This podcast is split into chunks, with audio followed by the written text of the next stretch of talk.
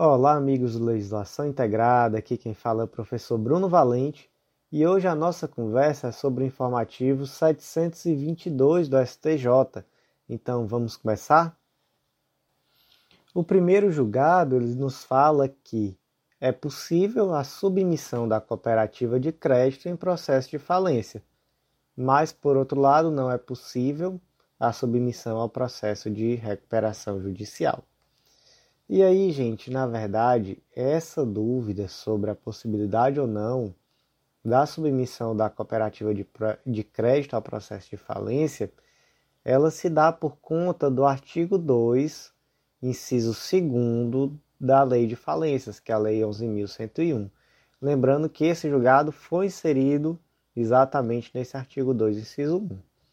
O artigo 2 inciso 2, desculpa, ele fala que essa lei não se aplica a instituição financeira pública ou privada, cooperativa de crédito, consórcio, entidade de previdência complementar, sociedade operadora de plano de assistência à saúde, sociedade seguradora, sociedade de capitalização e outras entidades legalmente equiparadas às anteriores.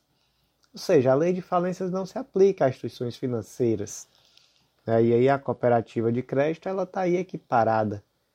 É, ocorre que, na verdade, não é que, que a lei de falências não se aplique é, de forma peremptória. Na verdade, acontece que existe uma lei específica, que é a Lei 6024, de, 60, de 74, e essa lei 6024, ela dispõe sobre a intervenção e a liquidação extrajudicial de instituições financeiras. E aí, se você for lá nessa lei número 6024, na, no artigo 21, a linha B, você vai perceber que está lá disposto que, à vista do relatório apresentado ou da proposta prevista no artigo 11, né, ao fim de todo esse procedimento né, de liquidação extrajudicial, apresentados pelo liquidante, em conformidade com o Banco Central do, do Brasil, poderá autorizá-lo a a linha B, requerer a falência da entidade, se o ativo não for suficiente para cobrir pelo menos metade dos créditos quirografários ou quando houver fundados indícios de crimes falimentares. Ou seja, o a, a cooperativa de crédito ela perfeitamente pode falir. E a lei 11.101 ela vai ser aplicada subsidiariamente, subsidiariamente em primeiro momento. Essa cooperativa de crédito vai ter que passar por todo esse procedimento de liquidação extrajudicial e, em sendo o caso, em sendo necessário, ela pode ir à falência em um momento posterior e aí se aplica de forma subsidiária a Lei 11.101. E aí, gente, é, por outro lado, né, não cabe a recuperação judicial. Isso daí também ficou específico. Isso daí também ficou veio disposto na decisão, né? Porque a recuperação judicial ela já não existe autorização para tanto na Lei 6024 a autorização é tão somente da falência. E aí, só para você poder não confundir, já a cooperativa simples, ela não se submete ao processo de falência, tá bom? Cooperativa simples, ela não se submete ao processo de falência. O segundo julgado do dia, ele também é da Lei de Falências, da Lei 8101, e ele foi inserido lá no parágrafo 7b do artigo 6 dessa lei. O julgado, o destaque do julgado ficou da seguinte forma: a caracterização de conflito de competência perante o STJ pressupõe a materialização da oposição concreta do juízo da execução fiscal à efetiva deliberação do juízo da recuperação judicial a respeito do ato constritivo. E aí, gente, para entender isso daqui, a gente precisa saber desse artigo 6 parágrafo 7b, que foi um artigo inserido pela Lei 14112 de 2020 e que ele veio para superar uma anterior divergência que existia entre a segunda sessão e as turmas integrantes das sessões de direito privado do STJ. Vamos ler aqui o que, é que diz esse, esse parágrafo, né? Ele diz que, os que o disposto dos incisos 1, 2 e 3 no CAPT do, do artigo 6 né, que fala sobre o deferimento e processamento da recuperação judicial, é, ele não se aplica às execuções fiscais. Admitir, admitida, todavia, a competência do juízo da recuperação fiscal para determinar a substituição dos atos de constrição que recaiam sobre bens de capital essenciais à manutenção da atividade empresarial, até o encerramento da recuperação judicial, a qual será implementada mediante a cooperação judicial na forma do artigo 69 do Código de Processo Civil, observado o disposto no artigo 805 do referido Código.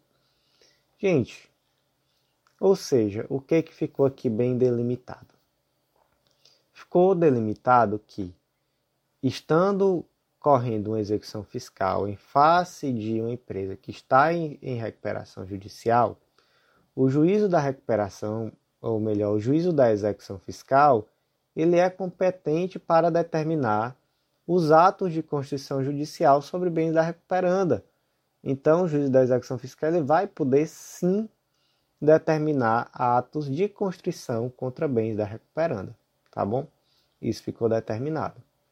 Ficou também previsto em lei que o juízo da recuperação judicial ele vai poder fazer um juízo de controle desse primeiro ato que foi praticado pelo juízo da execução, e nesse juízo de controle ele pode determinar a substituição dos atos de construção que recaiam sobre bens de capitais essenciais à manutenção da atividade empresarial até o encerramento da recuperação. Ou seja, o juízo da execução fiscal defere a, o pedido de construção e o juízo da recuperação judicial ele vai ter a possibilidade de controlar essa primeira decisão que foi tomada pelo juízo da execução fiscal, tá bom?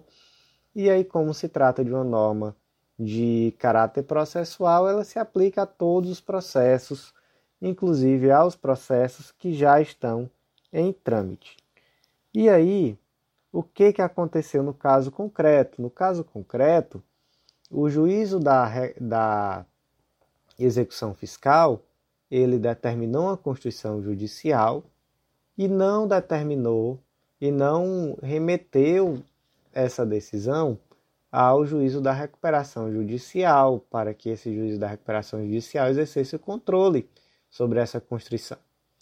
O jurisdicionado, então, ele, ele suscitou um conflito de competência perante o STJ para questionar essa não remessa do, do, dos autos, né? essa, essa não remessa dos autos, não, desculpa, mas essa não, essa não submissão do ato constritivo ao juízo da, da recuperação judicial. E aí o STJ decidiu que não cabe suscitar conflito de competência nesse caso, porque não houve nenhuma usurpação de competência. Porque, na verdade, o que houve aí foi uma inação do juízo da execução fiscal. É um não ato, um não ato, uma inação. Então, uma inação não pode ser considerada uma usurpação de competência. O que que caberia ao jurisdicionado ter feito nesse caso concreto? Caberia a ele ter, caberia a ele ter efetivamente é, peticionado junto ao juízo junto ao juízo da execução fiscal, requerendo, requerendo de uma forma clara a submissão, a submissão do ato constitutivo ao juízo da recuperação judicial. Ou seja, ele deve instar o juízo a se manifestar. E qual a outra possibilidade? Outra possibilidade é simplesmente o jurisdicionado levar diretamente a questão ao juízo da recuperação judicial. E aí o juízo da recuperação judicial ele pode perfeitamente exercer o, o controle sobre o ato constitutivo, é, caso haja elementos para tanto, caso seja necessário, e para tanto ele se vale do instrumento da cooperação processual, que está preconizada lá no artigo 69 do Código de Processo Civil. O próximo julgado foi inserido lá no artigo 11 da Lei 8987 de 95, que é a Lei das Concessões e Permissões, e o destaque do julgado ficou da seguinte forma: as concessionárias de serviço público podem efetuar cobrança pela utilização das faixas de domínio de rodovia, mesmo em face de outra concessionária, desde que haja previsão editalícia e contratual. E aí, gente, o que é essa faixa de domínio? Vamos aqui pensar no caso da rodovia. Imagine, por exemplo, que a concessionária de energia elétrica ela quer passar um cabeamento, uma fiação, né, pela por essa faixa de domínio da rodovia. Seria basicamente isso, entendeu? Seria uma utilização do perímetro da rodovia por uma concessionária. E aí o que vai fundamentar essa possibilidade é o artigo 11, é o artigo 11 da lei 8987. O artigo 11 ele determina que no atendimento às peculiaridades de cada serviço público, poderá o poder concedente prever em favor da concessionária, no edital de licitação, a possibilidade de outras fontes provenientes de receita alternativas, complementares, acessórias ou de projetos associados, como sem exclusividade, com vistas a favorecer a modicidade das tarifas e observado o artigo 17 desta lei. Parágrafo único. As fontes de receita previstas nesse artigo são obrigatoriamente consideradas para a aferição do inicial equilíbrio econômico-financeiro do contrato. Tá bom? Essa é a fundamentação de tal possibilidade. E por que, que existe a divergência?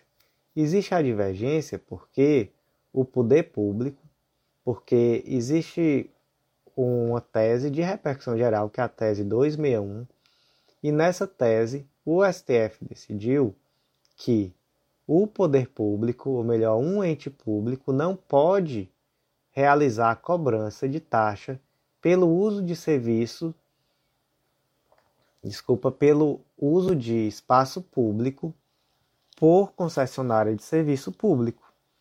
Então, por exemplo, se a, se a rodovia é uma rodovia estatizada, esse o ente público ele não pode, por exemplo, cobrar por essa faixa de domínio do da concessionária de serviço público.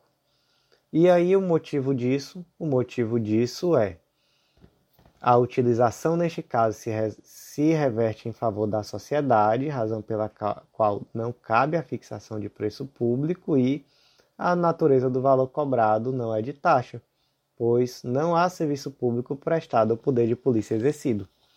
Então, o ente público ele não pode cobrar. Mas aí a situação é diferente quando a gente pensa em uma concessionária de serviço público em um poder, em uma concessionária que está ali exercendo uma concessão, né, isso de serviço público. Nesse caso, nesse caso, se é, por exemplo, uma rodovia privatizada, a concessionária que gera essa rodovia, ela pode cobrar desde que haja previsão editalícia e contratual, tá bom? Então, muito importante essa distinção. Se a rodovia for pública. Ela pode cobrar, ela pode cobrar pela utilização da faixa de domínio de outra de uma concessionária, pode não. Mas caso seja rodovia privatizada, rodovia privatizada e caso o edital de concessão dessa rodovia traga essa previsão dessa possibilidade, aí sim é perfeitamente possível, tá bom? O próximo julgado ele foi inserido lá no artigo 28, parágrafo 2 da Lei 8.112, que é a Lei de Agentes Públicos. O destaque ficou da seguinte forma: o servidor público reintegrado não faz jus ao recebimento das parcelas das parcelas remuneratórias referentes ao auxílio transporte e adicional de insalubridade pelo período que esteve indevidamente afastado do cargo público. Ou seja, ou seja, Joãozinho foi afastado do seu cargo público indevidamente. Joãozinho entrou com ação judicial, conseguiu ser reintegrado e percebeu-se que ele esteve indevidamente afastado no, pelo período de dois anos, digamos assim. Joãozinho fará jus ao recebimento, não é? É, ao recebimento de todas as vantagens que ele teria direito, mas Joãozinho não terá direito ao recebimento do auxílio transporte e do adicional de insalubridade. E do adicional de insalubridade, qual é o fundamento disso, professor? O artigo 68 da Lei 8.112, ele determina que o adicional de salubridade é devido somente aos servidores que trabalhem com habitualidade em locais insalubres e em contato permanente com substâncias tóxicas, radioativas ou com risco à vida. Então, se o servidor não está naquele momento nessa situação de ter contato com substância tóxica, radioativa ou com risco de vida, então não cabe o adicional de insalubridade. Da mesma forma, o auxílio transporte ele é devido a título de indenização pelas despesas do servidor no transporte coletivo, no transporte coletivo no deslocamento da sua residência para o trabalho. Transporte coletivo para deslocamento, né? Da residência para o trabalho. O servidor afastado estava se deslocando da residência para o trabalho? Não estava. Então, com base nisso, com base nisso, o STJ decidiu que não haverá direito ao recebimento nem do auxílio transporte, nem do adicional de insalubridade. E aí, gente, só para finalizar, o mesmo julgado ele faz uma pequena distinção, no sentido de que durante esse período do afastamento é cabível o recebimento do auxílio alimentação e das férias indenizadas adicionadas de um terço. Então, vamos tomar cuidado com essa diferenciação, tá bom? É muito bom memorizar isso daqui, que o servidor foi afastado injustamente. Ao ser, ao ser restabelecido, ele tem direito né, ao recebimento da, dos vencimentos que ele faria jus, desde o desligamento, e ele tem direito, inclusive, ao auxílio alimentação e às férias indenizadas acrescentadas de um terço. E ele não tem direito ao auxílio transporte e ao adicional de insalubridade. O próximo julgado ele está inserido lá no Código de Processo Civil, especificamente no artigo 73, ele trata da ação renovatória. E aí eu vou primeiro ler aqui o artigo, vou explicar um pouquinho sobre como funciona, e aí logo depois eu leio o destaque, porque o destaque desse julgado realmente é, ficou um pouco confuso. Então acho que só ler o destaque nesse momento mais atrapalha do que ajuda. Tá bom? O artigo 73 do CPC determina que, renovada a locação, as diferenças dos aluguéis vencidos serão executadas nos próprios autos da ação e pagas de uma só vez. O que é ação renovatória? Ação renovatória, a gente não vai entrar aqui muito a fundo, mas é uma possibilidade do locatário requerer judicialmente a renovação do seu contrato de aluguel, ainda que o locador não queira. E aí o que, que acontece? No meio dessa ação, no meio dessa ação ali, preenchidos os requisitos, vamos dizer que o juiz autorize a, a renovação compulsória desse contrato de aluguel, e, um dos, e uma das questões que vai ser decidida ali naquela sentença judicial é a questão do valor do aluguel.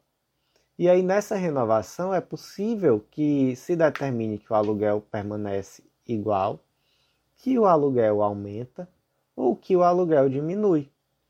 Então, ao final dessa ação, é possível que o locador tenha um crédito com o locatário, que o locatário tenha um crédito com o locador, ou que nenhum dos dois esteja devendo ninguém.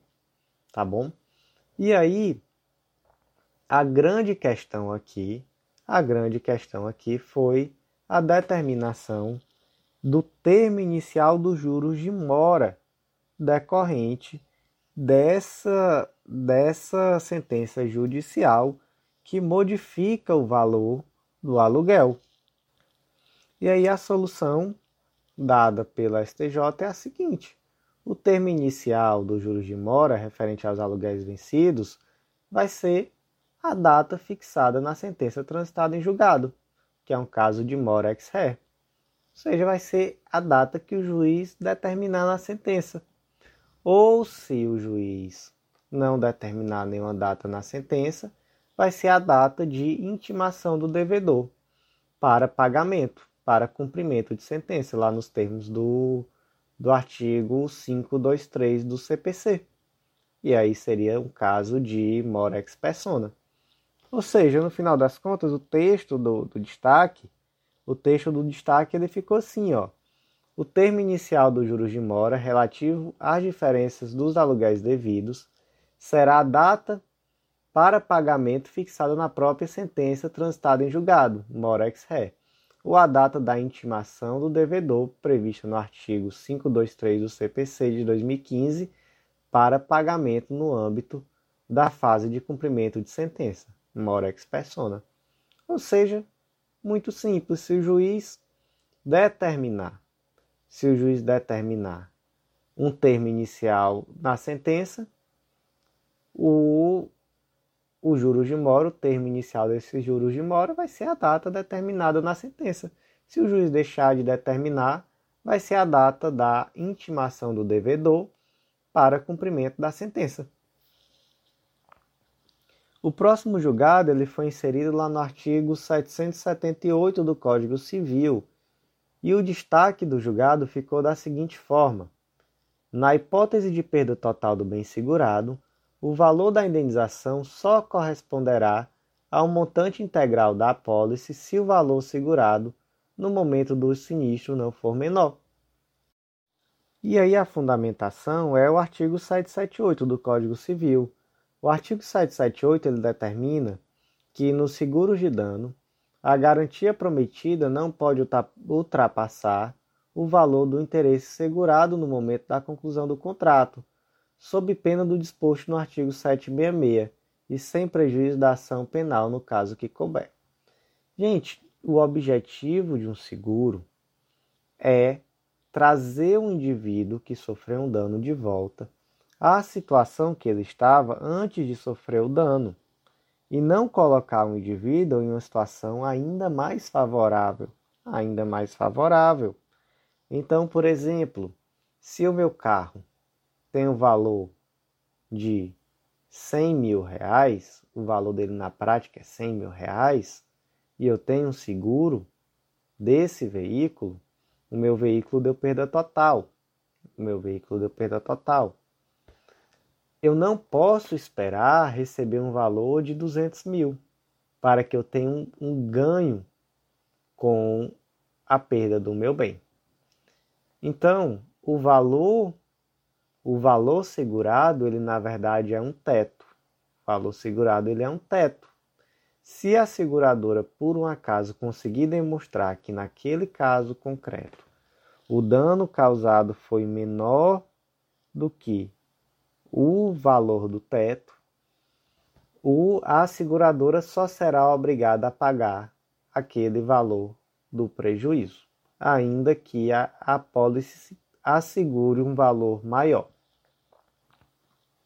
O próximo julgado ele também foi inserido no Código Civil e lá no artigo 1334, parágrafo 2 parágrafo 2 ele, o destaque desse julgado ficou da seguinte forma: os promissários compradores têm legitimidade para participar das assembleias ordinária ou extraordinária, desde que tenha havido emissão na posse da unidade imobiliária e a cientificação do condomínio acerca da transação. No caso concreto, foi mais ou menos o seguinte: é, determinado indivíduo comprou ali um imóvel um imóvel situado em um condomínio, em um prédio, né, regido por um condomínio. E mas ele comprou somente ali com um contrato de gaveta, né, somente ali uma promessa de compra e venda. Ele já havia efetivamente se mudado, ele efetivamente se emitiu da posse do bem, não necessariamente precisaria ter se mudado, né? não necessariamente se mudado, ele poderia simplesmente ter entrado na posse indireta do bem. E a, o condomínio foi notificado, foi cientificado da transação. Ocorre que o indivíduo ele chegou no condomínio, e aí vamos aqui criar um, um caso concreto adaptado, e aí, logo depois que ele chegou, com dois meses que ele estava lá, vamos dizer que o condomínio resolveu votar um aumento. O condomínio resolveu votar um, um aumento da cota condominial. E aí, esse indivíduo, enquanto promissário comprador, ele, ele quis participar da assembleia e votar contra. E o condomínio não aceitou esse voto contrário, sob a alegação de que ele não era o proprietário do bem, mas tão somente um promissário comprador. Agiu corretamente o condomínio? Não, não agiu corretamente o condomínio. Por quê? Porque o promissário comprador ele tem sim a legitimidade de participar da assembleia condominial, desde que ele cumpra dois requisitos: a emissão na posse e a cientificação do condomínio acerca da transação. O próximo julgado ele é relativo ao Código de Defesa do Consumidor e ele foi inserido lá no artigo 12 do Código de Defesa do Consumidor, que é aquele artigo que fala que o fabricante, o produtor, o construtor nacional ou estrangeiro e o importador respondem independentemente da existência de culpa pela reparação dos danos causados aos consumidores por defeitos decorrentes de projeto, fabricação, construção, montagem, fórmulas, manipulação, apresentação ou acondicionamento de seus produtos, bem como por informações insuficientes ou inadequadas sobre a utilização e riscos. E aí, gente, o caso concreto foi mais ou menos o seguinte: imagine que João chegou lá na Fiat para adquirir um veículo zero quilômetros. Ele fez um financiamento bancário para adquirir esse veículo e quando ele estava ali com dois, três meses rodando no veículo, ele começou a dar problemas. O carro estava cheio de vícios ocultos, cheio de problemas, e aí ele é, precisou demandar judicialmente a, a Fiat para consertar o veículo, e ele demandou também judicialmente o banco o banco que financiou a compra do carro, é, sob a alegativa de que, com base no artigo 12, esse banco também teria responsabilidade sobre os vícios do produto. E aí, qual é a solução que se chega nesse caso? O banco é responsável ou não? Aí depende. Depende. Depende por quê? Porque muitas, muitas empresas de muitas montadoras de veículos, elas possuem também bancos. Bancos que estão dentro da estrutura da montadora e que servem primordialmente para financiar a atividade da, da concessionária, da concessionária não, da montadora. Então, por exemplo, o Fiat tem um banco Fiat, a Volkswagen tem um banco Volkswagen, a Hyundai, eu não sei, mas provavelmente também pode ter o banco Hyundai. E por assim e assim sucessivamente. E aí a solução que o STJ chega nesse caso é o seguinte: se o banco for o banco da montadora, por exemplo, o banco Volkswagen, o banco Fiat, nesse caso há também uma responsabilidade do banco da montadora. Agora, se você financiou seu carro por um banco de varejo, pelo Banco do Brasil, pelo Itaú, pelo Santander, aí não, aí realmente é, o banco de varejo ele não tem responsabilidade pelos vícios do produto. O próximo julgado ele foi inserido lá no artigo 98 do Código de Defesa do Consumidor, e eu considero um julgado muito importante porque eu acho ele com uma cara muito grande de, de prova objetiva. É, o destaque do julgado ficou da seguinte forma: o Ministério Público não possui legitimidade para promover a execução coletiva do artigo 98 do CDC, por ausência de interesse público ou social a justificar sua atuação. E eu acho interessante, eu acho um julgado interessantíssimo, porque a gente tende a sempre que se fala em ação civil pública, pensar em uma legitimidade extremamente ampla do Ministério Público para quase tudo. Então, realmente eu imagino que, um, que uma questão objetiva com esse texto tende a ter um índice de erro muito grande, porque normalmente a gente pensa no sentido de uma legitimidade bem ampla do Ministério Público para tudo. Mas aqui nesse caso específico, a gente vai entender que realmente não faria muito sentido essa legitimidade do MP. E aí vamos aqui para um caso concreto. Suponha que determinada construtora cobrava uma taxa é, nos seus financiamentos, nas suas vendas de imóveis populares, ou enfim. E aí o Ministério Público propôs uma ação civil pública é, sob a alegação de que essa cláusula violaria direitos consumeristas, de que seria uma cláusula abusiva, e ao final dessa ação civil pública, de fato, a cláusula foi reconhecida como uma cláusula abusiva e foi determinada a, a, o ressarcimento desses valores né, aos consumidores lesados. Se trata aí de uma, de uma questão de um direito individual homogêneo lesado, não é isso? O processo, a ação civil pública transitou em julgada e o Ministério Público propôs ali a execução coletiva daquela sentença. A execução coletiva daquela sentença. E a construtora, por sua vez, é, questionou a legitimidade do Ministério Público para propor essa execução coletiva. E o Ministério Público fundamentou a sua legitimidade com base no artigo 98. O artigo 98 ele diz que a execução poderá ser coletiva, sendo promovida pelos legitimados de que trata o artigo 82, abrangendo as vítimas cujas indenizações já tiveram sido fixadas em sentença de liquidação, sem prejuízo do ajuizamento de outras execuções. E aí, naturalmente, o artigo 82 ele traz o rol de legitimados e, naturalmente, o Ministério Público está lá entre os legitimados. O que que acontece? Acontece que em uma ação civil pública que trata sobre direitos individuais homogêneos, há o um interesse coletivo, há o interesse social que justifica a atuação do Ministério Público, ele está presente no primeiro momento ele está presente durante o processo de conhecimento, que no processo de conhecimento vai se reconhecer de fato uma lesão. Essa lesão é um direito consumerista, é uma lesão que há uma repercussão social e essa repercussão ela fica ali reconhecida com o trânsito em julgado da ação civil pública.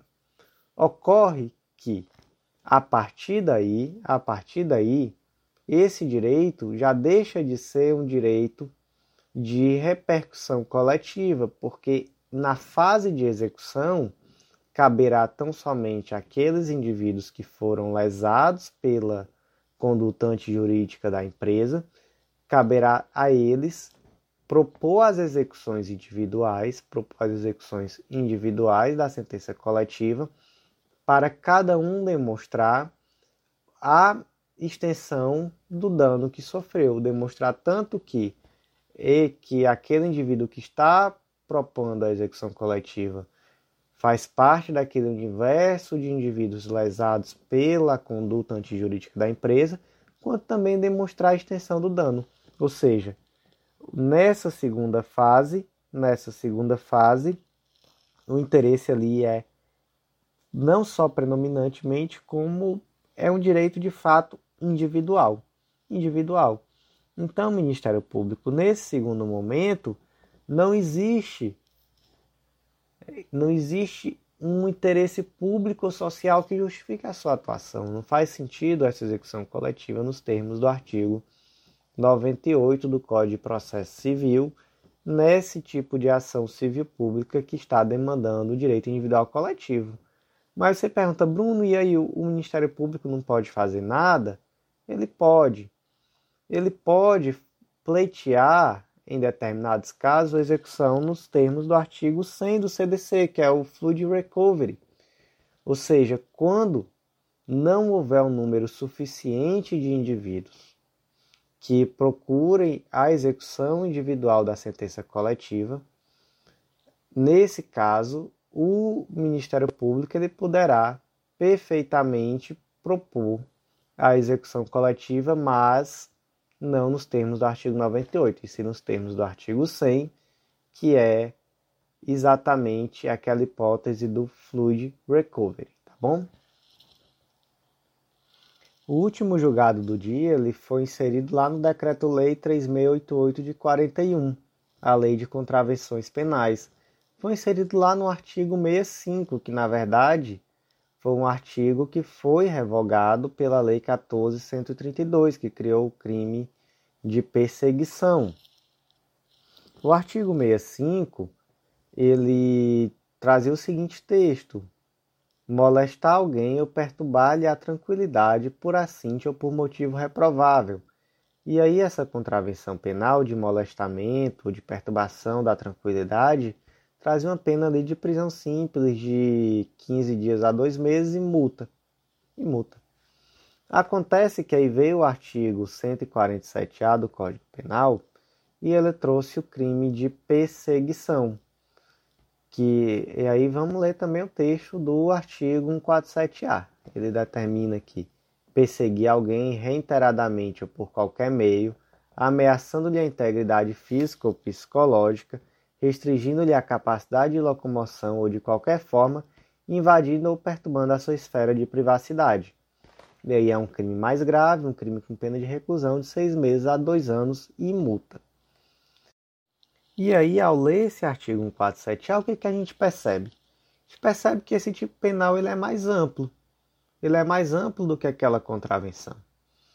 Mas, de toda forma, a a contravenção de molestamento ela está prevista aqui dentro, né? De perseguir alguém reiteradamente por qualquer meio, ameaçando a integridade física, invadindo ou perturbando de qualquer forma sua esfera de privacidade, isso é uma forma de molestamento. Isso é uma forma de perturbação. Então, o que, que se percebe da leitura em conjunto dos dois artigos? que na verdade não houve ali um abolício crimes. O que houve foi em, de, em relação a determinados fatos, houve ali uma continuidade típico-normativa entre o artigo 65 do, da Lei de Contravenções Penais e o artigo 147-A do crime de perseguição. E aí o caso concreto, que um caso concreto que trouxe a esse julgado, e aí a gente traz aqui esse caso de uma forma adaptada, é mais ou menos o seguinte: antes do, da, da Lei 1432, lá no ano de 2018, que as datas são todas é, inventadas, obviamente, José, inconformado com o relacionamento, passou a perseguir Maria, através de ligações, idas ao local de trabalho. Diante desse fato, foi apresentada uma denúncia em face de José pelo crime de perturbação da tranquilidade. Pelo crime não, desculpa, pela contravenção de perturbação da tranquilidade. E aí José foi condenado em primeira e em segunda instância. E assim, mas ele permaneceu ali perturbando Maria no curso do processo. Em 2021, após a edição da Lei 1432, ele continuou incomodando Maria. E aí, nesse caso, o que ele fez foi que ele enviou três e-mails e um presente para Maria. Primeiro ponto.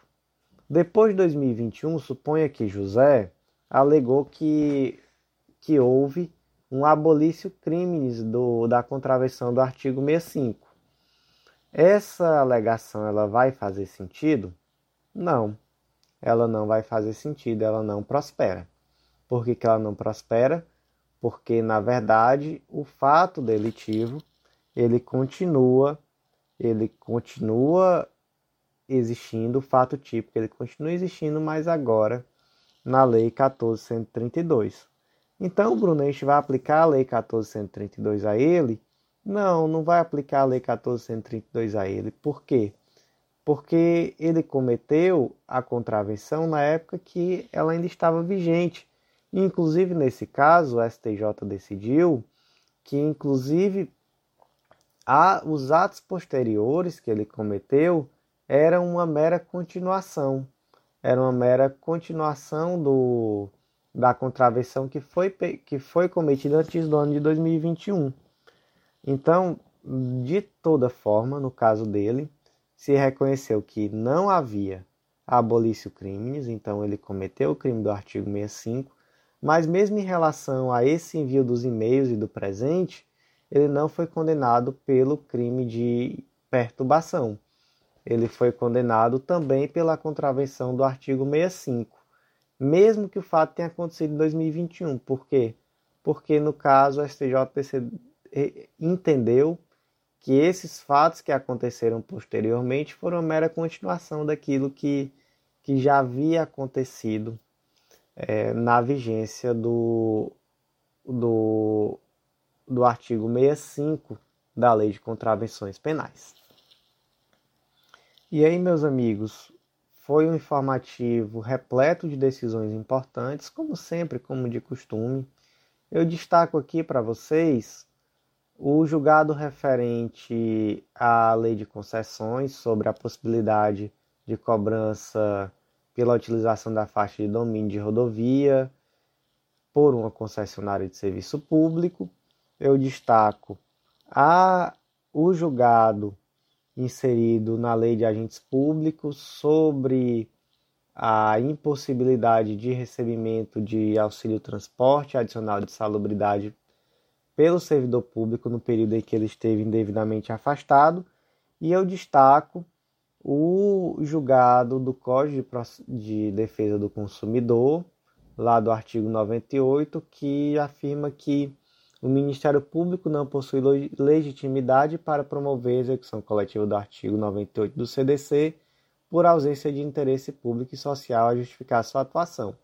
Destaco esses três julgados os outros também, todos são muito importantes, mas esses daí eu acho que tem uma cara de prova uma probabilidade muito grande de estar aí realmente nas suas próximas provas.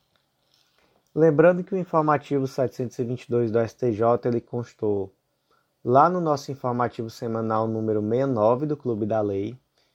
Na mesma semana a gente também teve quatro novidades em relação a plano de leitura a Defensoria Pública da Paraíba, plano de leitura da Defensoria Pública do Ceará, plano de leitura para analista do Distrito Federal e para oficial de justiça do, do Distrito Federal.